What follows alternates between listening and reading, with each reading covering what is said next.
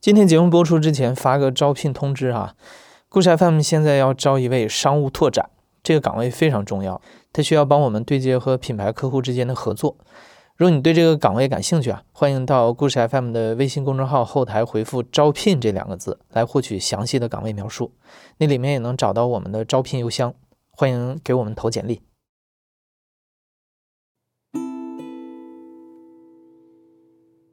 我觉得他欠我一个交代吧。即使是一句话，然后最后我就只听到我爸很生气、很生气的回了一句话，对他来说是一件很重要、很温暖的一个事儿。一句话，就直接叫我名字，然后让我到办公室去。我就坐在床上，低着头在那听他训斥嘛。他突然说了一句：“我不想看你。”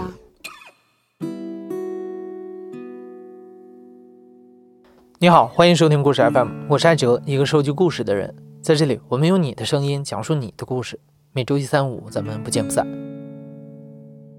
一个月之前，我们做了一次故事征集，那个主题是一句顶一万句。这个灵感其实一半是来源于刘震云先生的同名小说，小说说的是人与人能不能对上话，对的话能不能触及心灵，提供温暖，化解冲突，最终影响了我们会成为什么样的人，走上什么样的路。所以有时候啊，一句话也可能发挥意想不到的作用，产生深远的影响。今天我们从那次投稿当中选择了五个故事，某种意义上，他们也是五句话，五句在某个独特的生活情境、命运际会、社会关系中影响了讲述人行为甚至命运的话。我叫李红旗，对我印象最深的一句话是。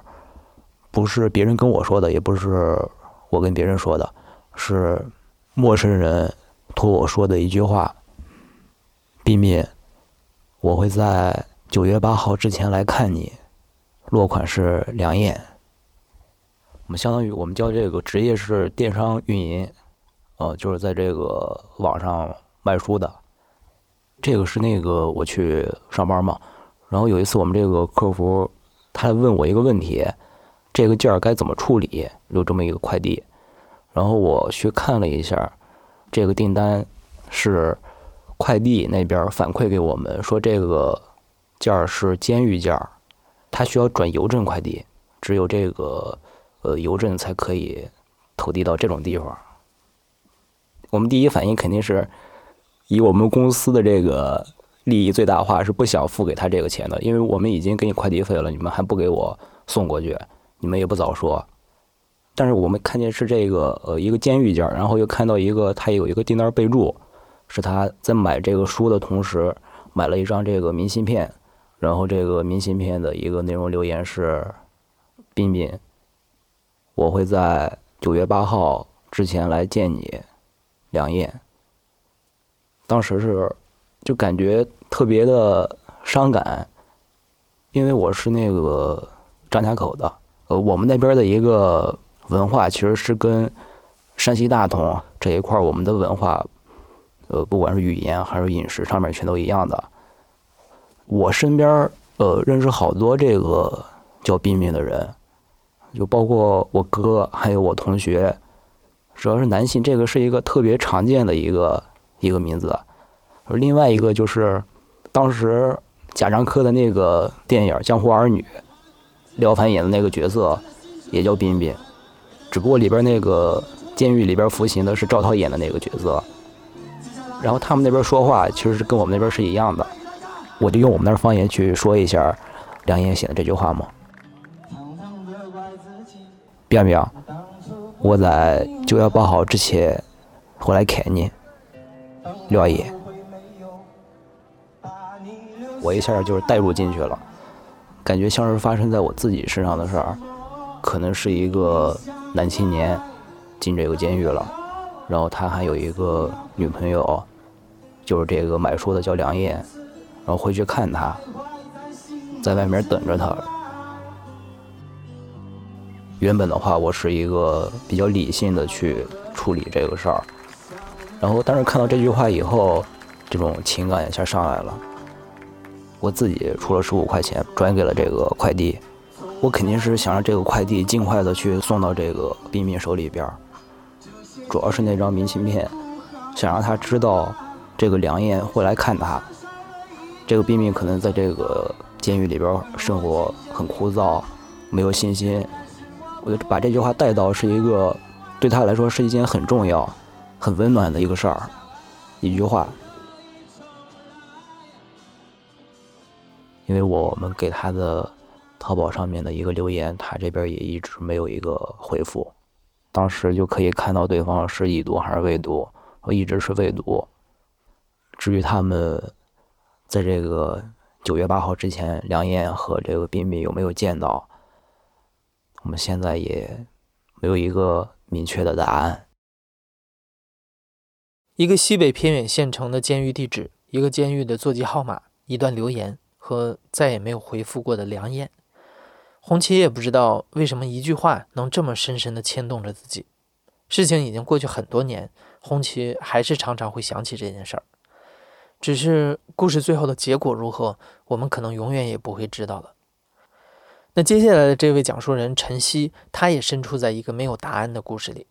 这个故事很像《后会无期》中的一段歌词：当一艘船沉入海底，当一个人成了谜，你不知道他们为何离去。那声再见，竟是他最后一句。一句争强斗狠的绝情话，和没有交代的成了谜的沉默，哪个更让人难以承受呢？我是晨曦，我今年三十四岁，我一直在等一句话，我在等那个人说出的那一句：“我们分手吧。”我是十六岁。去的深圳，因为家里面姊妹比较多，所以在初中毕业了之后就去深圳打工了。父母经常也会提醒哈，你年龄还小，好好上班，就是这样子。你能感觉到有些事情是不能越界的，所以刚出去的时候没有想过自己会有一段感情。他是我们对班的。我们上两班倒的白燕班，那时候大家都叫他耗子，因为他长得特别清瘦嘛，很高冷，但是他笑起来挺好看的。从侧面看的感觉有点像那个羽生结弦。也不知道从什么时候开始，他们来交班的时候，一听到的他他的声音的时候，会心跳加快。很急促的，所以我说，应该是长这么大吧，第一次有这种感受。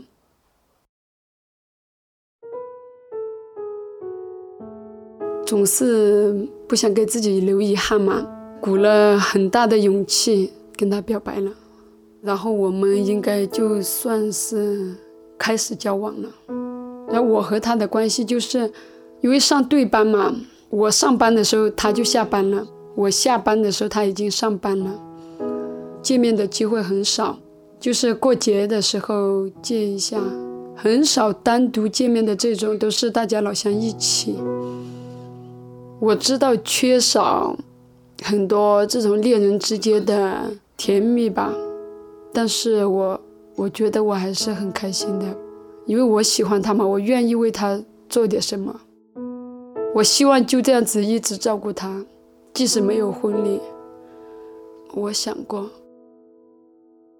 耗子似乎总是沉默着。晨曦跟耗子表白的时候，耗子说自己曾经犯过错，十多年没有回家了。如果晨曦接受，耗子就跟他在一起。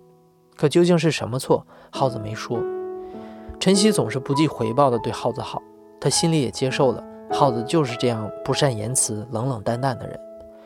他期待着有一天，耗子能开口许诺他一个平淡却踏实的未来。可是，耗子没说。再后来，晨曦发现耗子开始刻意疏远自己。两个人一起参加老乡聚会的时候，只要晨曦一说话，耗子就不再说话了。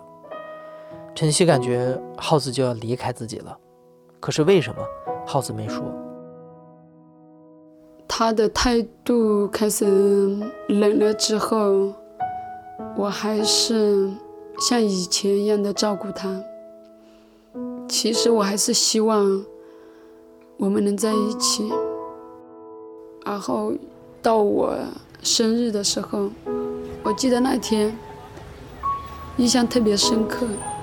那天我很早就下班了，我没有加班，我就给我老乡他们打电话，我说今天是我生日，我请你们过来吃饭。在深圳嘛，都是大排档。我记得在一个超市门口，然后大家都来了。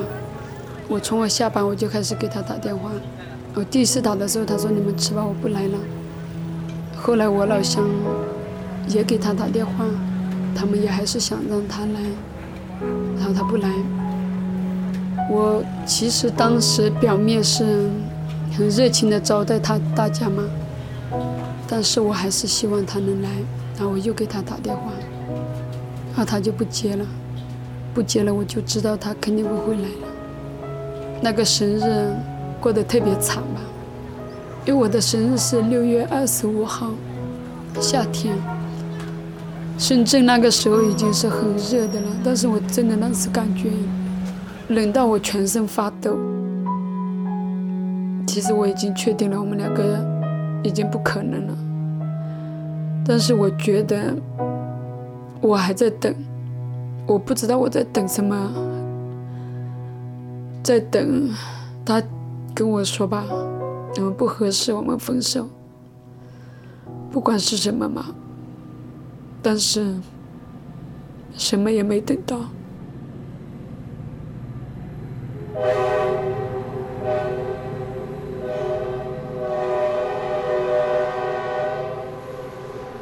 晨曦的初恋就这样结束了。那是他们最后一次联系，却连一句话都没有留下。心里的无措最终演化成了严重的抑郁。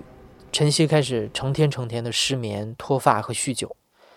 二零一三年，他不得不删光了所有耗子的联系方式，离开深圳，回到老家休养。用了三年的时间，晨曦重新开始了自己的生活。她成了家，有了自己的孩子。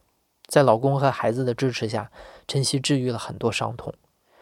只是。那个巨大的阴暗的沉默，即使十年过去了，晨曦还是不知道该用什么填补。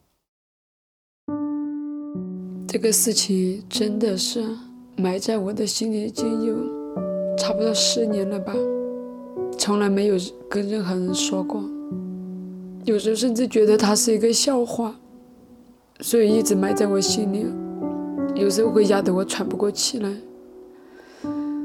我觉得他欠我一个交代吧。即使是一句话，我在等他亲口说出来，说我们不可能，说我们分手了。你说完了就画上句号了。我想我今天再想起来的时候，可能就会一笑而过了吧。其实我特别羡慕那些轰轰烈烈的爱，轰轰烈烈的分，即使很痛苦。我觉得是可以承受的，但是你这种付出的东西石沉大海没有回应的这种感觉，会让你痛苦很长时间。那种痛是钻心的。我希望每一个人吧，他们的恋爱，不管是好的结果还是坏的结果，都希望他们能有结果。所以，一句争强斗狠的绝情话和没有交代的巨大沉默，哪个更让人难以承受呢？接下来，讲述人阿 K 或许会给出和晨曦不同的答案。我叫阿 K，今年二十四，我是来自山东一个很贫困的一个小县城里。我爸妈真正意义上就是那种白手起家的，就是说。他们给不了我什么，但是我感觉我很快乐。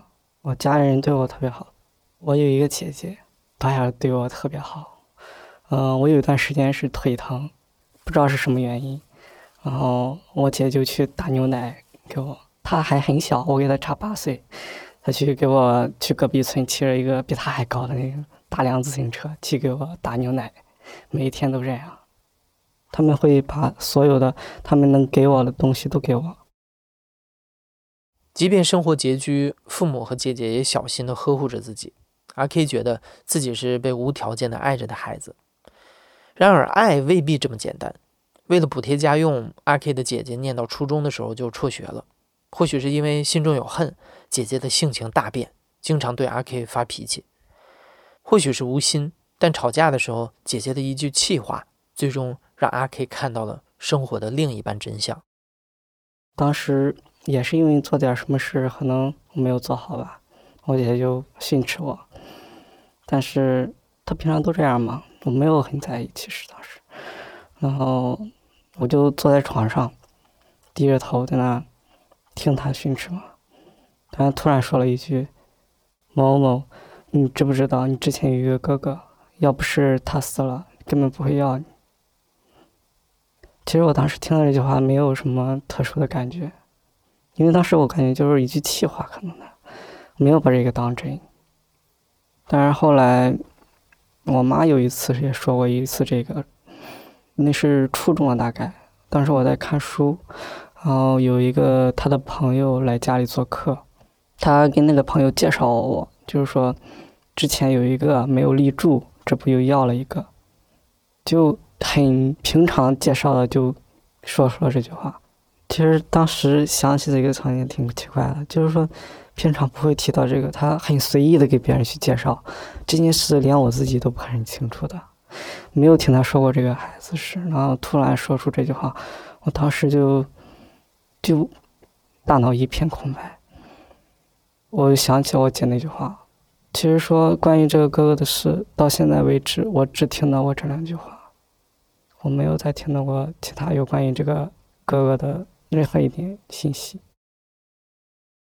阿 K 的家庭原本可以有很多种方式去聊这件事儿，但不管是姐姐的气话，还是妈妈这么随意的讲出来，都不是好方式。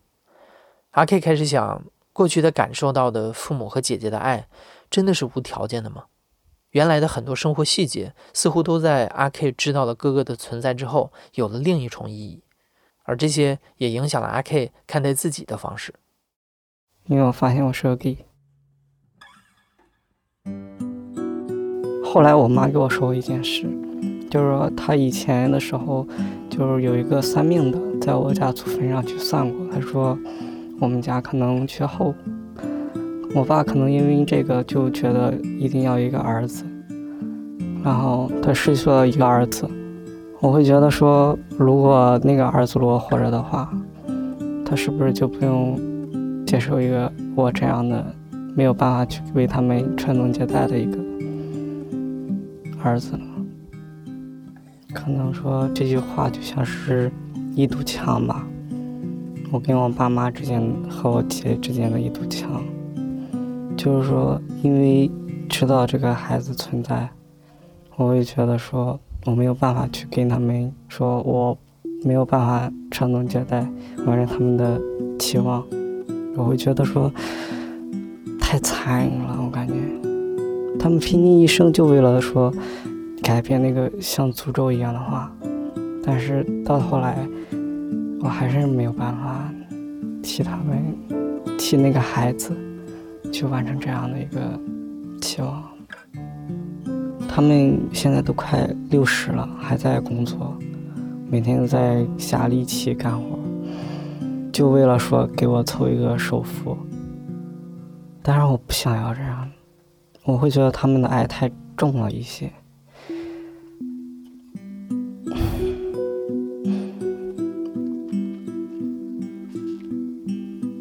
我没有办法给你想要的东西，特别的愧疚。我要做的更好一些。我一直都还在比较，说如果那个孩子或者，他会不会比我更能给家里带来快乐？会不会现在生活更好一点呢？我一直会这样想，然后我就会更努力一点。我想在这两年准备好，会和他们谈一下这这两年事吧。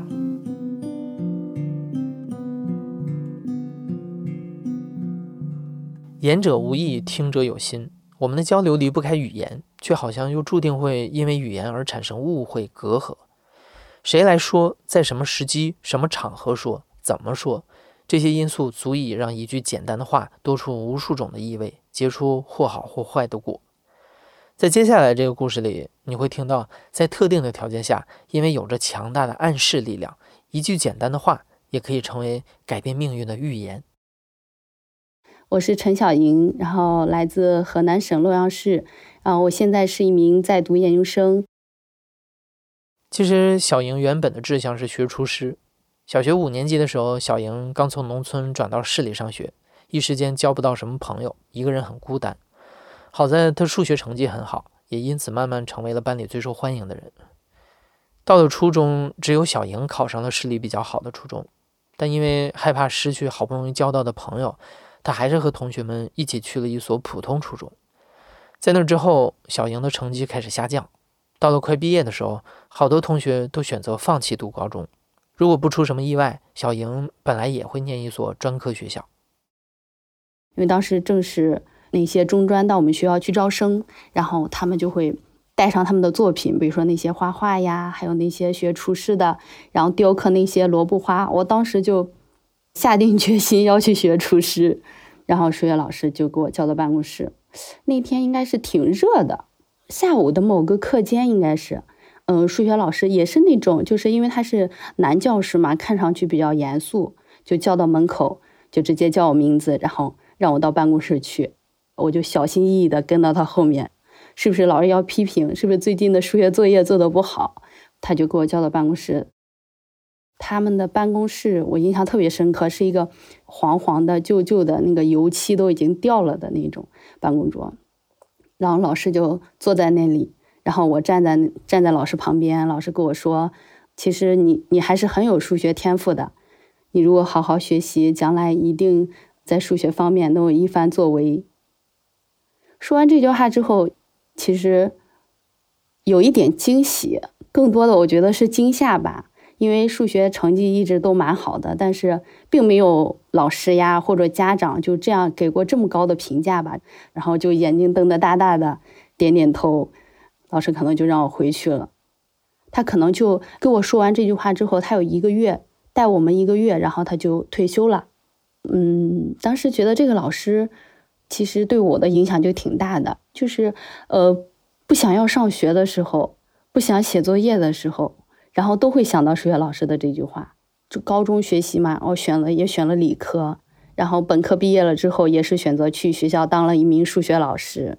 这也是老师那句话无形中对我的影响吧。就我们学过一个。罗森塔尔教育学家，然后他做过一个实验，其实他就到一个学校里面去随机的挑选几个孩子，然后就告诉他们的老师，这些孩子就是很有天赋，但是他们老师并不知道选出来的这几个小朋友是研究者们随机勾画的。那老师在以后的上课中就会给他们更多的关注，那么这些孩子在得到老师的关注之后，就会更加努力的去学习。然后学习内驱力都会也会提高，在这时候，我觉得我可能就是那个比较幸运的孩子吧。然后怀揣着老师的这样的一句话，然后一路走到现在。其实这个语言的力量真的很强大，包括我后来工作中也遇到过很多。我想一个小男生吧，就是我带他的时候，他上四年级，那时候其实蛮小的。这个小男孩呢，成绩也不是很好。但是他特别细心，就是特别留心周围发生的一切。我就给他父母说了这个事情，可能他的父母回去给他说了这句话。那么在以后上课，无论是上课还是日常中，都会表现得更加明显。呃，有一次是我们平常不是要到招生期，要到学校门口去值班嘛？那是快要到夏天，但是还没有到夏天，其实气温啊什么都不稳定。然后那天值班就我就穿了一个短袖下去了。到快要下班的时候，温度就骤降嘛，就有点冷。然后我当时还在想，我要不要回办公室拿一件外套。然后这时候呢，就是我一回头，就是我的那个小男孩，就拿着我的外套站在我身后。老师，你是不是冷呀？当时我一回头，他就笑得很开心。然后当时我瞬间的感觉啊，心里好暖呀，就是好开心。我说，哎，你怎么知道我冷呢？他说我要去吃饭，带队的老师就提醒他们外面有点冷，穿上外套。他说那我想老师在下面值班是不是也没有外套？他就直接拿着外套给我送到学校门口。这个可能你就会，你给他说了这句话，他就会在这方面就是慢慢的就会发挥的越来越好，越来越好。对于我选择老师的时候，我就想着，就是尽可能多的吧，给学生正面的鼓励，能在他们小小的心里埋下一个种子吧。很多年回忆起来之后，哪怕不记得我这个老师姓什么，或者在什么时候教过我，但是有这样的一句话在他们心里。就像小英说的，她是幸运的，可能更多时候没有人把这样的一句话种在我们心里，我们只能小心翼翼地认识自己，害怕辜负别人的期待，也不敢对别人抱有期待。不知道你还记不记得，今年元旦我们播出了一期关于守护天使游戏的节目。游戏的规则是一个人要默默地守护另一个人，却不让他知道。记得在游戏的最后，我们的同事悠悠说过这样一句话：“不要害怕，在你希望得到爱的时候，就把这件事大声说出来，说得很具体，说给那些可能会爱你的人。”今天的最后一个故事就是关于说出爱这件事儿。大家好，我叫哈发，今年二十四岁，我是一个特别喜欢故事 FM 的女大学生。我最期待的一句话是从我父亲口中说出来的：“你真的很努力了。”这句话，因为家里小的时候经济条件不是很好，其实是，呃，我妈妈生下来来我，我可能母乳都没有喝完，然后她就。已经去北京打工了，所以从小到大一直没有妈妈陪在身边，所以爸爸一直单身带着我到了我五年级。我小时候记得爸爸总是穿着一个风衣或者穿着一个大皮衣，就是那个时候香港片里怎么穿，我爸爸就会怎么穿，经常拎个公文包回家，就是那种风风火火的走进来，然后再风风火火的出去。经常出差，一出差出差几个月甚至半年，但是回来之后他会陪我一个星期这样。然后我还记得小时候特别崇拜爸爸，我跟我爸在一起就像特别好的朋友。他很会开玩笑，然后有时候有点会耍宝。小的时候最。兴奋的事儿就是从杂志上攒笑话，因为我要讲给爸爸听，然后我爸爸就会回我一个。我记得小的时候特别喜欢听郭德纲的相声，然后听到一个我觉得好玩的梗，我就写到墙上，就把那个墙写的挺花的。等我爸回来，我再一个一个背给他，就每天复习一样看那个墙一遍，然后再讲给他。可能因为小的时候太崇拜爸爸了，就。那个样子就是说，看我，我也会讲笑话，我也会搞笑，我是不是也很厉害？我会很期待爸爸的称赞，其实更应该表达成我很期待我爸爸对我正面的回应或者感情上的回应。其实从小到大没有爸爸对我赞扬这个概念，从来没有说过。这样的日子一直持续到哈法小学五年级，那年哈法的爸爸再婚了。每次出差回来，爸爸能分给哈法的时间更少了，他们父女之间的关系也发生着变化。那个时候青春期嘛，就就会吵，经常会吵架。记得有一次跟爸爸吵架，那天晚上很晚很晚了，然后是东北的冬天，然后我当时要穿上鞋，说我说我不要在这个家待着了。他当时特别生气，他说你为什么要从家里离开？我说我看见你我就恶心。他站在家里的一面全身镜前，他一直照着镜子抽烟。当时客厅里没有开灯，我坐在沙发上，我一边哭一边说，然后他就愣了好久。过了一会儿，他说：“我看见你也恶心。”后来我就飞着要出去，然后他就他就踢了我，他就给我从门口就踢到了屋里，他就说。你不能出去。其实不是这样的。那段时间我们经常吵架的原因，其实是我需要爸爸去关注我，去多爱我。但是到我嘴里说出来的就是，嗯，我看见你就恶心，我讨厌你。期间为了弥合。家里的这种分裂感和我自身的不适，我去每天晚上给爸爸发短信，发爸爸，我真的很爱你，我真的很支持你啊，希望你身体健康，嗯，我今天学习学得很好，就是每天的话都不一样，而且那个时候，那个时候他好像有很多手机号，我也不知道哪个是他一直在用的，我就每个号全都发一遍，每天晚上都发，然后我发了有一个月多吧。等到我爸爸出差回来了，我说：“爸爸，你看到了吗？我每天都给你发的短信。其实我问他也是因为他一次短信都没有回过我。”然后我爸爸说：“嗯，你长大了。”但是其实去发短信这件事儿，就是想要我爸爸也说一句：“哦，我也很爱你，或者我也很支持你。”他他不是这样告诉我的，他只是说我长大了，那我就会想。什么是长大？长大就是不需要得到长辈的爱，自己也能过得好好的吗？爱要如何体察，如何表达呢？爱不一定要说出口，但哈伐从小就害怕爸爸的爱被分走，又从没在感情上得到过爸爸直接的回应，他迫切的需要口头表达的爱来帮自己消除不安全感。只是话一旦成为了人和人之间唯一沟通的东西，寻找和孤独就如影随形的产生了。幸运的是，哈伐最终找到了他想要的那句话。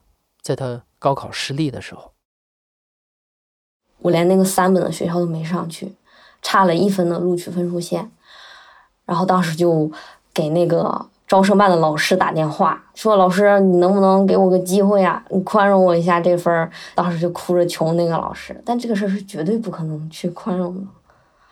所以当时别人也没有宽容我，比如说我的老师，我的最好最好的朋友，他们也会说：“哎呀，你没这个命，你就是不是读书的料，你赶紧读个专科，说你就别想了。”然后当时是就那天晚上就决定要不要复读，那天晚上嘛。我就记得，我和我爸在客厅里坐着，他想了半天，他说：“他说我相信你，复读吧。”然后他就回到房间里。那天晚上我自己在客厅坐到了很晚，我就听到我继母一直在跟他哭，就说从小到大在我身上花了多少钱，但是我有多不听话，有多不懂事儿，然后。最后，我就只听到我爸很生气、很生气的回了一句话：“我相信他。”然后就，我觉得这这句话还有点有点像台词一样。但他当时那么说，我就嗯，当时感觉，既然我爸相信我，那就复读。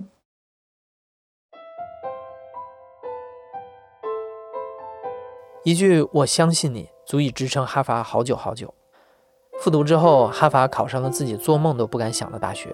他也一直很努力，获得了各种奖学金和交流实习的机会。只是爸爸还是那个爸爸，他也从来没有直接正面肯定过哈法，反而总是跟他说：“你还可以再努力一点，你还可以做得更好。”绝望崩溃的时候，那句“我相信你”，哈法也再没听到过。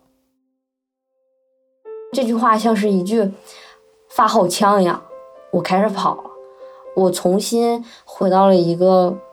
自己人生正常的赛道上，然后去开始努力，到现在我我跑了六年，但是我爸一直好像他就像一个教练在旁边说，你跑的还不够快，到最后跑到现在，我终于保研了，那可能好像我感觉我好像还在跑，就是还是在向爸爸证明说我每一步都开始努力了，我真的变了。我知道你是担心我，你知道这个社会它变化变得很快，你知道我是一个可能家里没什么背景的女孩，她会需要更多更双倍的努力来获得，所以到现在我更想要这种努力，是因为想鞭策自己，直到跑到一个一个高度的时候，他就不会再说了，他他就会说，嗯，真的可以了，我终于终于可以放心你了，很期待这句话。我其实心里也有自己的答案，我很大的预感是觉得我爸爸不会说出这句话。到现在每天还是在跟他谈心啊，或者实际上是汇报自己的进度 的时候，他越来越多会说一句话，他说：“嗯，爸爸不太懂这方面啊，所以爸爸说的可能是错的。他会说这种话。那个时候，我其实心里特别想告诉我爸，我说：“爸爸，你真的你说什么，我都会学习到很多的东西。你在我这里，我永远都肯定你，你永远都是一个我的榜样。”但是，其实这样我也不敢说。每次我爸爸这样说的时候，我都会去转移话题。其实可能对于他的不会去正面表达，那我也没有正面表达，所以。可能，与其说我很期待得到这句“你真的很努力”的这句话，我更期待的是你不要再用否定来表达你对我的爱、你对我的担心了。我也更期待我可以真的正面的告诉他，我真的很爱你。